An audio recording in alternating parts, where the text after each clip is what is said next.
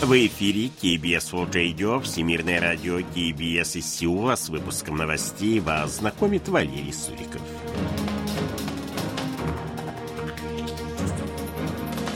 Основные темы этого выпуска. В администрации южнокорейского президента создано новое управление. В городе Кёнджу произошло землетрясение магнитудой 4.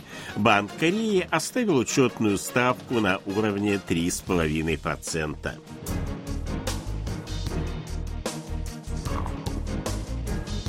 А сейчас эти и другие новости более подробно.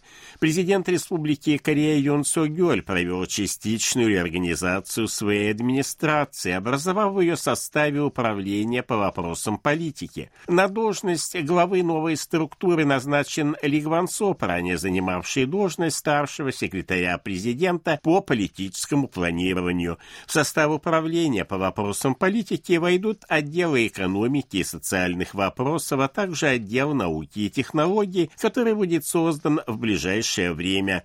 Теперь в состав администрации президента входят три основные структуры.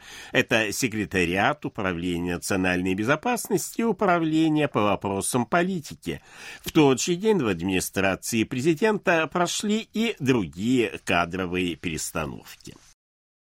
30 ноября в 4.55 утра на территории города Кёнджу, провинции Кёнсан-Пукто, произошло землетрясение магнитудой 4. Его эпицентр находился в 19 километрах к юго-востоку от центра города на глубине 12 километров.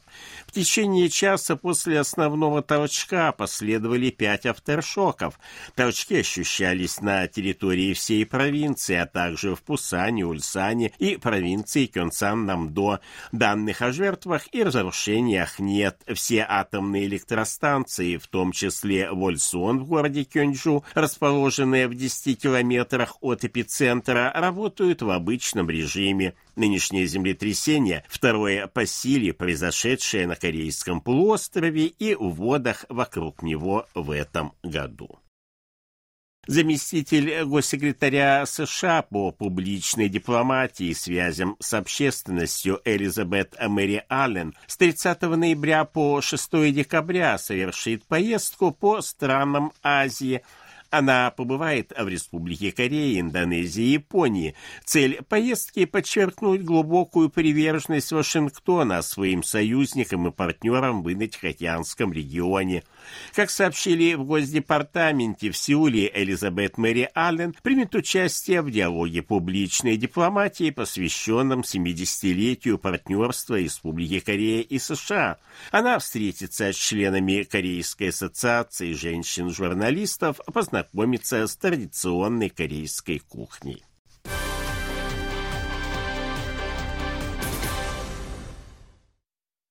30 ноября Комитет по денежно-кредитной политике Банка Кореи принял решение сохранить учетную ставку на уровне 3,5%, который не меняется с февраля текущего года.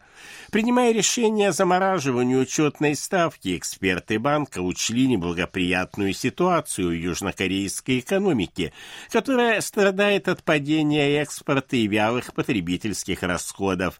Инфляция уже три месяца подряд превышает составляет 3% из-за роста цен на энергоносители и сельскохозяйственную продукцию. В октябре она составила 3,8% в годовом исчислении. Продолжается рост долгов домохозяйств, что может способствовать дальнейшему ослаблению внутреннего спроса. Непогашенные кредиты населению достигли в конце октября рекордного уровня в 1086 триллионов 600 миллиардов вон или 833 3 миллиарда 600 миллионов долларов. Еще одной причиной замораживания учетной ставки стало то, что в начале ноября Федеральная резервная система США оставила в свою базовую процентную ставку по кредитам на прежнем уровне 5,25-5,5%. Банк Кореи сохранил прогноз роста отечественной экономики на этот год на уровне 1,4%.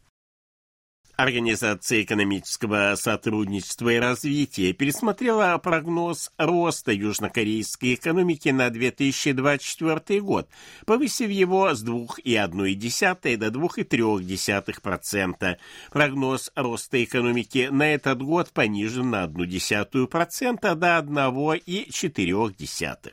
Инфляция прогнозируется в этом году в размере 3,6%, а в 2024 году 2 2,7%. Предполагается, что учетная ставка Банка Кореи останется на текущем уровне в 3,5% до начала второй половины будущего года, а затем будет постепенно снижена до 2,5%, когда инфляция приблизится к целевому показателю в 2%. По данным Национального статуправления в Республике Корея в октябре текущего года сократились производство, розничные продажи и инвестиции в производственные мощности. Одновременно снижение трех основных экономических показателей зафиксировано впервые за последние три месяца. Производство понизилось на 1,6% по сравнению с предыдущим месяцем. При этом производство полупроводников проводников уменьшилась на 11,4%. Розничные продажи сократились на 0,8% из-за снижения спроса на продукты питания и товары кратковременного пользования. При этом продажи одежды и других товаров полудлительного пользования увеличились на 4,3%, а на товары длительного пользования, такие как устройства связи и компьютеры, на 1%. Инвестиции в производственные мощности уменьшились на 3,3% по сравнению с предыдущим месяцем.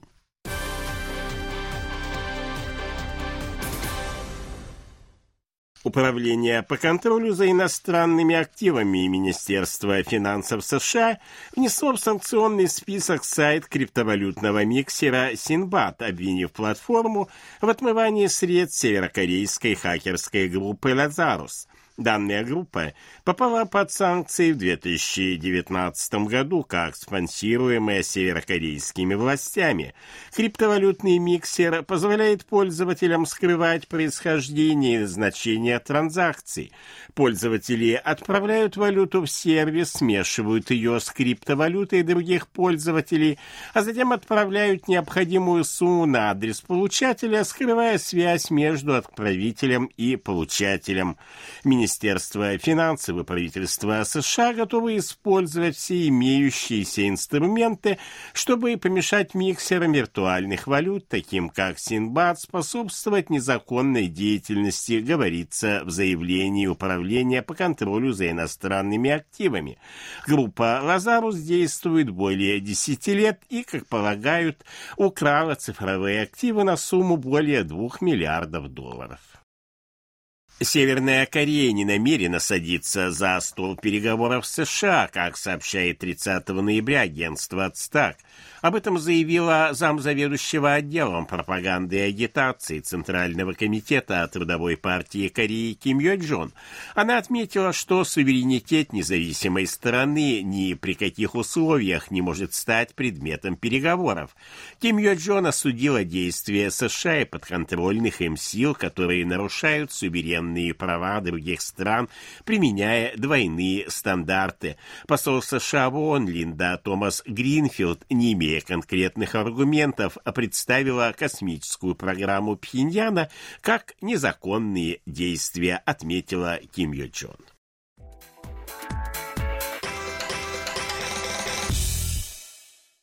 О ситуации на бирже, валютном курсе и погоде. Главный индекс корейской биржи Коспи 2535,29 пункта. Индекс биржи высокотехнологичных компаний Косдак 831,68 пункта. 1290 вон за доллар, 1415 вон за евро.